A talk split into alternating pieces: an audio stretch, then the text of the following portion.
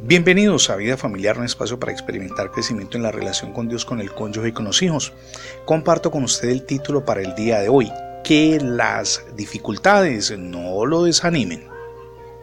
Si usted conociera a Rebeca, que es una persona vecina en el conjunto de apartamentos donde resido, se daría cuenta que su situación es bastante difícil, calamitosa.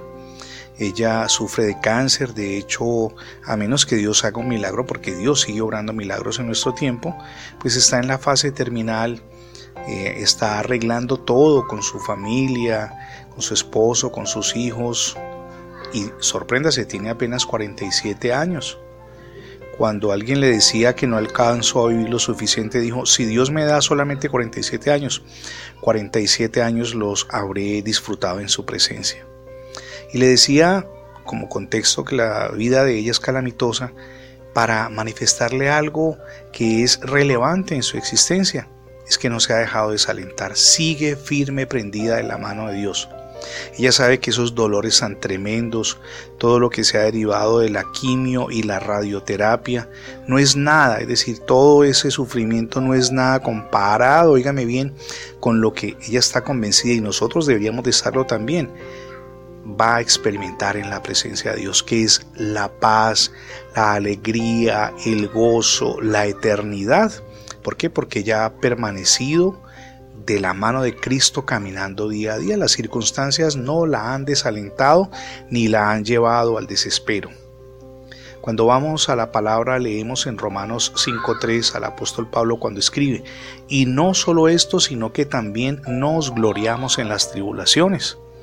Es decir, de acuerdo a la enseñanza de Pablo, que es palabra de Dios lo que él transmite al pueblo de Dios, nosotros no podemos bajo ninguna circunstancia permitir que la adversidad nos robe el gozo que se deriva de caminar con Dios y de estar en su presencia por gracia, no por obras, porque por nuestras obras no tendríamos mérito, fallamos constantemente, es por la gracia de Dios que Él nos permite estar en su trono de misericordia, mirados como hombres y mujeres justos y santos. Usted a veces tal vez se pregunta, bueno, y yo con tantos errores que cometo, ¿cómo es que Dios me mira justo y santo? Bueno, es muy sencillo, porque Jesús en la cruz borró todos sus pecados y allí en la cruz él, nuestro amado Dios y Salvador Jesucristo, pagó todas las deudas y lo presentó inmaculado delante del Padre. Eso es maravilloso, a veces no lo entendemos, pero es real. Y algo también real es que Dios es fiel en hacer la obra en nuestras vidas a fin de prepararnos para el tiempo en que ni martillo, oígame bien, ni ningún otro instrumento se escucharán en nuestras vidas, es decir, no tendremos por qué sufrir. Será el tiempo en el que estaremos con Él en la gloria, donde habrá pruebas, que ya superamos, es decir, no tendremos que enfrentar más dificultades, ni tampoco tribulaciones, ni cosa inmunda, ni nada que haga abominación y mentira. Es decir, estaremos transparentes en su presencia. Y cuando digo transparentes es dichosos porque no habrá tentaciones y situaciones que nos lleven a volver atrás. No, podremos cada día en su presencia, en la eternidad.